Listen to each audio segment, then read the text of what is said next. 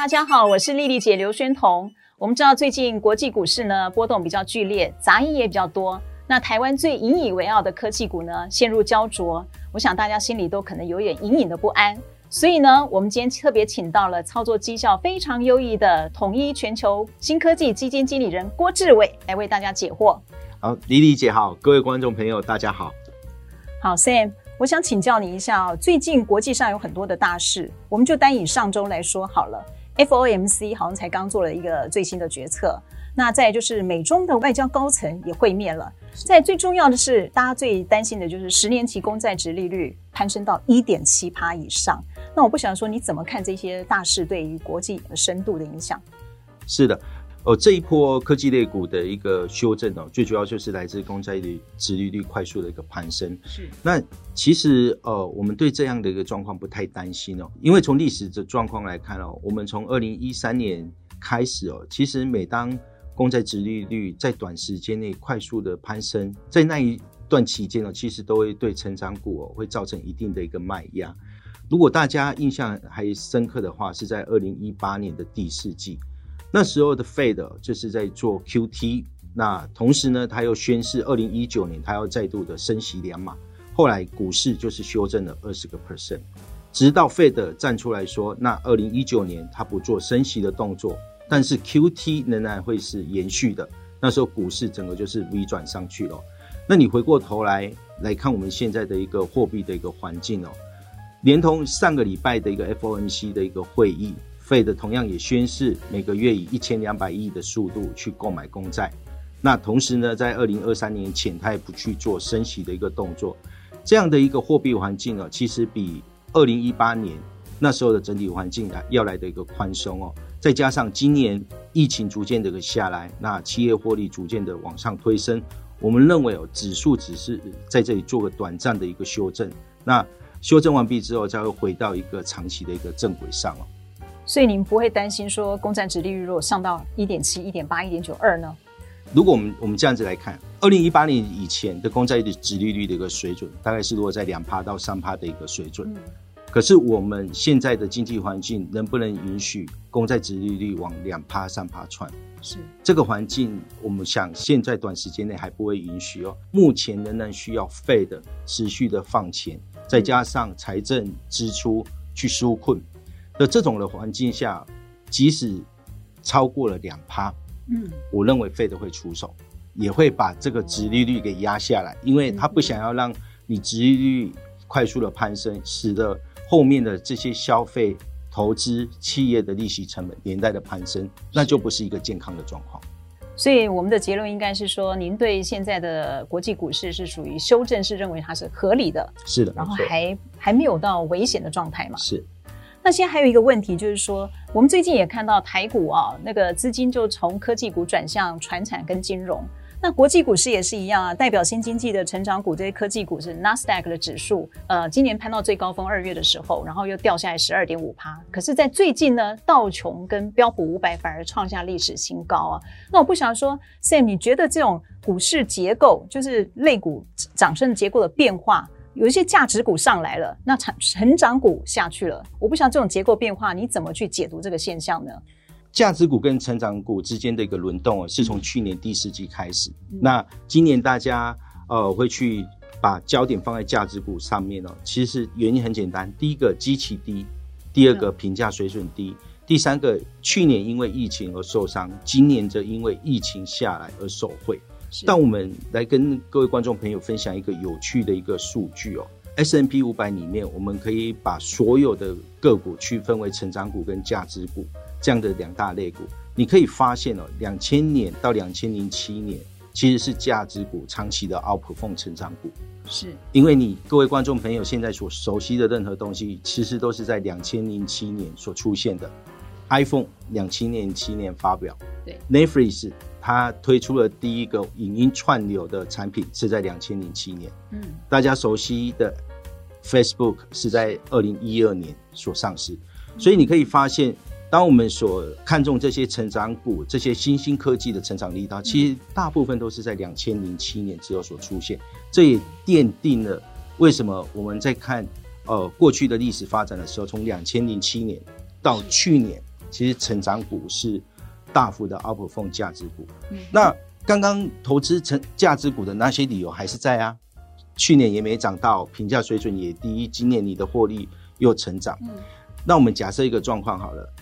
当所有的投资人全部都去买价值股，然后开始拼命的卖掉成长股，一个季度之后，你可能会发现一件事。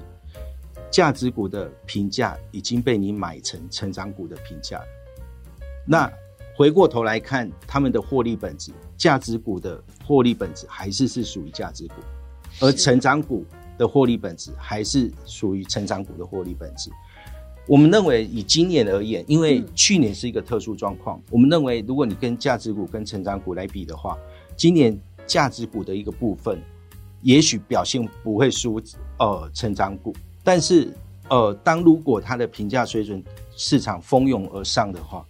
你就要去思考说，价值股的一个评价是不是已经开始不符合价值股的一个定义。我分享一个数据，也就是我们其实每个月固定都会去看呃全球经理人的投资的一个分配报告，是他们怎么去投资，怎么去想，你会发现说，现在 overweight 科技类股的人很少。那 overweight 原物料类股的人呢，来到了三十个 percent，这个其实是二零一一年来的新高。这两个的数据，当我看到的时候，就让我想起一句话：不要往人多的去，不要往人多的地方去。对啊，现在大家已经把 over 科技类股的 weighting 已经降到十个 percent，嗯，以下，那都疯狂的去往原物料，那就要思考，你这时候是不是应该要再往原物料类股这个方向去？那你回过头来，当大家只 overweight 科技类股小于十 percent，那科技类股的本质有改变吗？我们讨论的这些电动车、云端、AI 等等的这些科科技趋势，其实它并没有消失。所以 Sam 你的意思是说，其实价值股跟成长股他们的那个评价临界点已经快要接近了，所以这时候大家要开始去注意一下，就是要关注一下。我的建议方式会是这样：当你要投资价值股的时候，你得去。询问自己说：“那疫情过后之后，这些价值股的成长动力来源来自哪里？”嗯、我们可以去想象一件事，其实到了今年年底之后，呃，来统计这些价值股跟成长股的一个表现。我相信价值股因为今年的获利比较好，嗯，那它的涨幅可能也会不错。可是你明年呢，它的成长性是不是还是可以这么好？所以我刚刚有提到说，去年是个例外，今年的获利成长也是个例外。但是如果回到二零二二年的时候，它比较是一个正常的成长状况下，观众朋友在投资这些价值股，就要去思考说，未来它是不是还有比较一些特殊的产品、利基型的产品、利基型的服务来驱动于他们的一个获利成长。所以我这样听起来是觉得说，其实我们的新经济或这些趋势成长股呢，应该还是过一段时间还是有机会再再被青睐，就是了。是没错。好，那我们这样请问一下哦，像这个新经济股呢，我们在我们这样讲好了，我们最国际上最知名就是 Tesla 是当做一个一个代表。那它曾经去年是十倍速的增长，可是今年在下修的时候也很快就下修四十趴。那其实这对于我们过去习惯什么二十趴以后就变熊市，可是它又没有变熊市，它在四十趴以后又开始又稍稍微平稳了。我只是举这个例子来说，新经济股呢在冲的时候是无限的憧憬，可是它跌下来的时候，我们会认为说它好像没有这个天险可守。那没有天险可守，你就心里没有底。那我不晓得说，在你们这个你是全球新科技的操那个操盘人嘛？那这种新科技的，请问一下，你怎么样说服自己去持有这些公司？尤其他们很多是处于亏损状态，那你怎么去说服自己呢？我我认为投资美国的科技类股其实很有趣的一个点，其实就是有这些的一个新科技来可以做投资哦。嗯，其实呃，不止刚刚丽丽姐讲到的特斯拉。举方像是云端的软体、资讯安全的一个软体，其实这些都是属于新经济的一个呃类股。这些的类股其实呃，刚刚丽丽姐有提到说它是亏钱的，但是就我们的呃本质上的研究，其实它的亏钱反而是好的。为什么？这些新经济类经济类股，它其实它代表的是一个蓝海的一个市场，也就是过去没有人做到这些事，所以呢，它会花很多的钱。我们以比例来看的话，他会把它营收占比里面的三十 percent 到四十 percent 去做销售以及 marketing。来沟通他们的工具怎么去使用，同时他也必须花二十 percent 的钱来去做产品的一个研发，这样的一个花费哦，导致他们是亏钱。这个亏钱跟我们一般科技类股里面哦，一般比较是属于制造的类股的亏钱是是不太一样的，因为你制造的一个公司，它往往需要设备的投资，那设备一买进来之后，折旧就开始算，不管你有没有拿到订单。它的折旧的摊体都一直得下去。这些的新经济类股哦，其实因为就因为它打开的是一个蓝海的一个市场，是。那我们看中的是它的一个营收成长的速度，以及它营收的一个品质哦。我们希望说，在这一段时间处于蓝海市场的时候，它可以尽快的去打开国际的市场，从美国、欧洲、日本，甚至到中国。那也希望在这段时间，他去提高他的一个市占率。要赚钱，等之后再来说。那如果你要他单季赚钱，事实上也很简单，他只要把他的这些销售跟行销的费用降下来。因为云端的产业哦，我举云端的产业，是已经是一个在美国一个比较发展很久的一个产业。是，它有一个全子公司叫做 Salesforce，其实它就是卖云端软体。它在两千零四年上市哦。嗯，我们有去统计过，在两千零四年。到二零一六年这段期间，它平均的净利润率不到一趴，嗯，可是它的股价上涨十几倍，是。好，那等那我们来看看它稳定赚钱的时候，它稳定的赚钱的时候是从二零一六年开始，一直到去年，嗯、这时候它的净利润率哦，其实可以来到七趴，甚至单季它可以赚十 percent，可是这时候它的一个股价的上涨幅度。其实大概只有两倍的水准，所以你可以发现这样的一个落差。这些新经济的公司哦，如果它是处于在营收快速增长的阶段，然后去奠定自己的产业地位的时候，即使它不赚钱，可是市场认为它的产业地位已经奠定，而且这个市场打开了这个蓝海市场，可能就是由它说话。可是等它稳定开始赚钱的时候，代表什么？代表它的营收成长已经逐渐的缓了下来，这个蓝海市场其实已经逐渐的饱和，所以当它不需要花那么多呃销售跟 marketing 的时候，它自然就赚钱了。可是如果我们站在投资的一个角度上的时候，赚不赚钱其实不重要，我们更看重的是它营收成长的速度跟它营收的一个品质。所以 Sam，你这一段话其实就是说，你如果要投资新经济股的话，你不但要你要很用功，而且还要看国际上所有的这些产业变化，对不对？是，这其实一般投资人不容易做到吧？呃，我觉得要花很多的时间。那因为有些的东西哦，其实毕竟它是跑在前面。那我认为要花很多的心力去，不管是读产业的报告，甚至是跟公司的管理层去电话会议做做沟通。因为有些东西有出来太新了，你根本不知道说，哎，这个跟他的竞争对手到底有什么差异性？但是我认为蛮有趣的，嗯，可以学习到非常的多的东西。所以就是说啊，要成功，要投资，要报酬率高一点的话呢，你其实国际国际上的资讯要多看一点，而且尽量利用法说会什么机会。一般投资人的话，就是尽量利用法说会这些去跟公司做沟通，然后知道一些新的产业趋势。那我再问你一个小问题。所以，当你在操盘的时候，如果说你也碰到你手中持股像这样子瞬间的这样跌得很深的时候，你用什么方法来、什么办法来让自己更淡定一点？通常我们如果遇到这种股市大幅下跌的时候，你比方说像去年呃疫情的关系的时候，那对投资人而言可能是很长一段的下跌，可是对我们而言，它是一个两段式的下跌。那我们分别找出它的原因，那只要看到这个原因逐渐的改善。那我们就认为说，这个负面因素已经消除，这一波的一个下跌，我们就判断是一个公债殖利率快速的攀升。那我们也从过去的历史经验来看，其实这种指数的回跌，反而你做去做呃胡乱的卖出，反而是反而会容易砍在低点。对个股在大幅下跌的时候，我们通常会去检视我们当初买的理由还在不在。明白。这个趋势，这个产业的趋势的成长性，过去的假设假设是三成，那是不是经过多年的发展，它的呃成长趋势已经变成成长只有两成，或者是它的一个市占率原本是五成，是不是最近因为竞争对手影响而开始下滑？等等的因素，我们会去审审视哦自己当初我们买进的一个理由。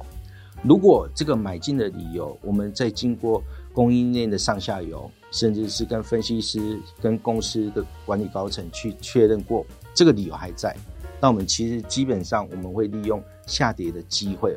去做累积持股的动作。好，所以 Sam 的意思应该就是说，如果你面对快速下跌的时候，其实就问自己两件事：第一个，确定这个产业趋势是不是存在；第二个呢，你当初买的理由还存不存在？好，那所以我们现在回到台股啊，那你可不可以帮大家解读一下，到底现在的科技股跟过去的内涵有什么不一样？过去可能是消费性电子在带动，那现在的内涵又是什么样子呢？是，其实科技类股其实呃在这几年发生一些非常有趣的一个现象，嗯、这也是我现在非常喜欢科技类股的一个原因哦。如果我们来回想，在一九从一九九五年开始，一直到二零一五年左右，其实所有的科技类股围绕的全都是消费性电子哦。从第一台的桌上型电脑，然后 notebook，然后 future phone，还有 smartphone 等等的这些的一个科技类股有什么样的一个特色？因为面对的是消费者，所以他要追求的是 CP 值高，所以供应链常常会面临的是低价抢订单，然后或者是上一代热卖，下一代就必须要打库存，所以相对而言，整体的科技类股的营运波动是很大的。二零一五年开始哦，也就是 NVIDIA 它的一个 AI 晶片。啊，大幅的应用之后，我们可以发现哦，科技产业其实已经逐渐的去被呃企业科技所主导，包含了我们所讨论到的云端，包含讨论到的 AI 晶片、资料中心的一个支出等等的，这些都是有关于企业科技上面的支出。消费者可能或甚至投资人呢，你会觉得有点远，因为以前你投资的东西就是在你身边，是。可是这些的东西，我们讨论到了这些企业科技，其实已经，呃，不在你身边，你已经渐渐摸摸不到。比方说，我们资料中心的支出，消费者摸不到资料中心啊，你也摸不到伺服器。那我在这边分享一个呃产业应用面的一个数字来看啊，DRAM 记忆体，这个是应用到所有的一个科技产品，不管你是手机、电脑，然后伺服器等等，它都会是大幅的应用。我们从它的产业结构来看，在二零一五年前，智慧型手机占记忆体大概三成，第二大的其实就是电脑，大概二十五 percent。那时候的伺服器占比大概多少？只有十个 percent。一直到去年，智慧型手机仍然还有三成，可是伺服器的占比、应用占比其实已经来到了三成。这个的占比是从二零一四年的十 percent 一直跳到二零二零年。的三十 percent 了，所以你可以发现它的成长速度很快。那 PC 呢，就从二十五 percent 一路下滑到了只剩十五 percent。如果我们把呃智慧型手机跟 PC 这两个加起来啊，你会发现二零一四年左右，消费性电子在第一轮的应用占比大概超过五成，可是它现在占比已经下滑下来，反而伺服器会变成是一个很大的一个 driver。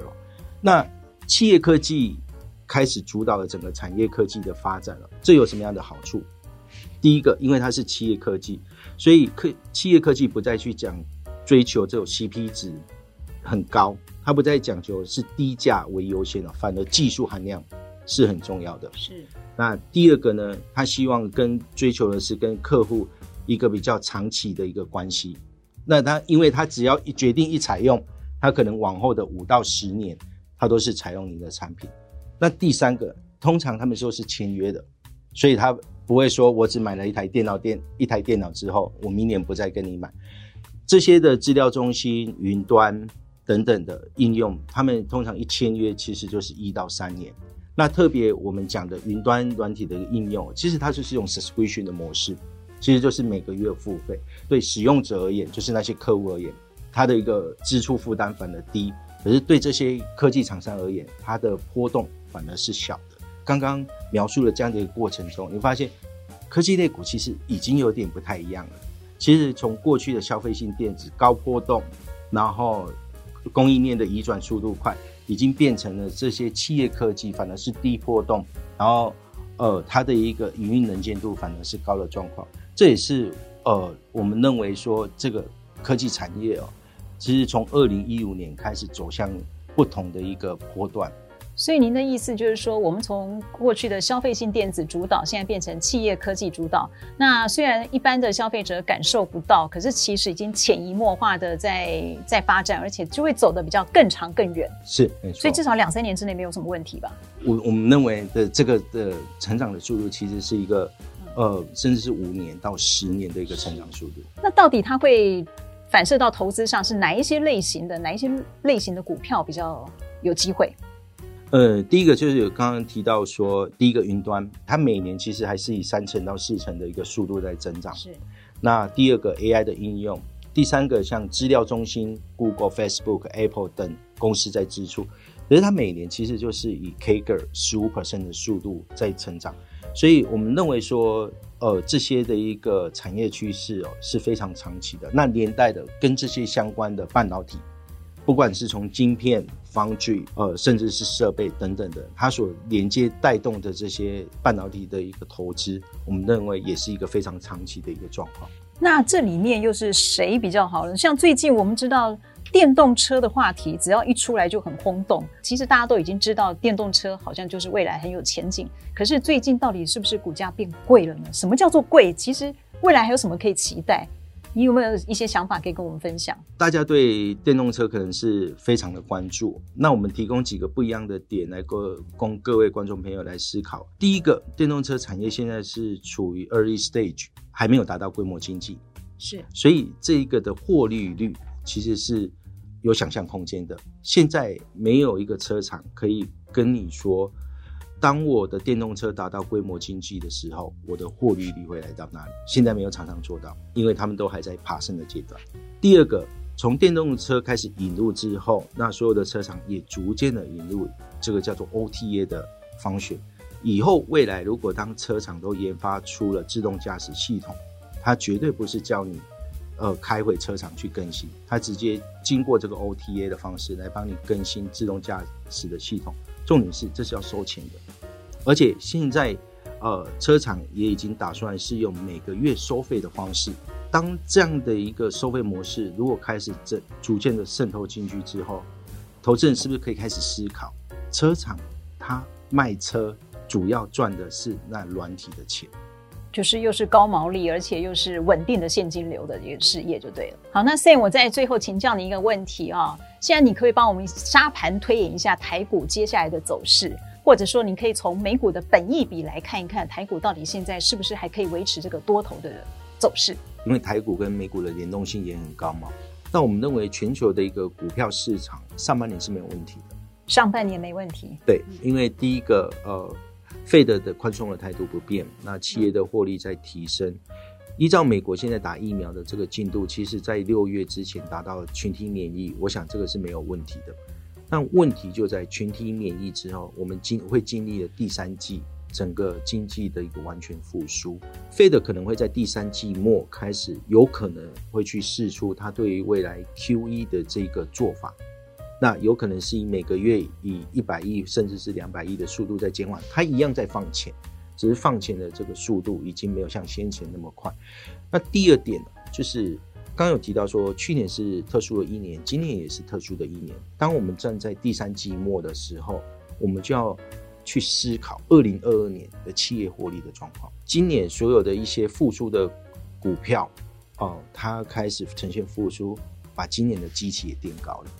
那相对而言，明年的一个获利水准会是如何？是占。是在第三季末的时候，所有的投资人都要开始去思考的一件事情。二零二二年也许不是那么大的 surprise，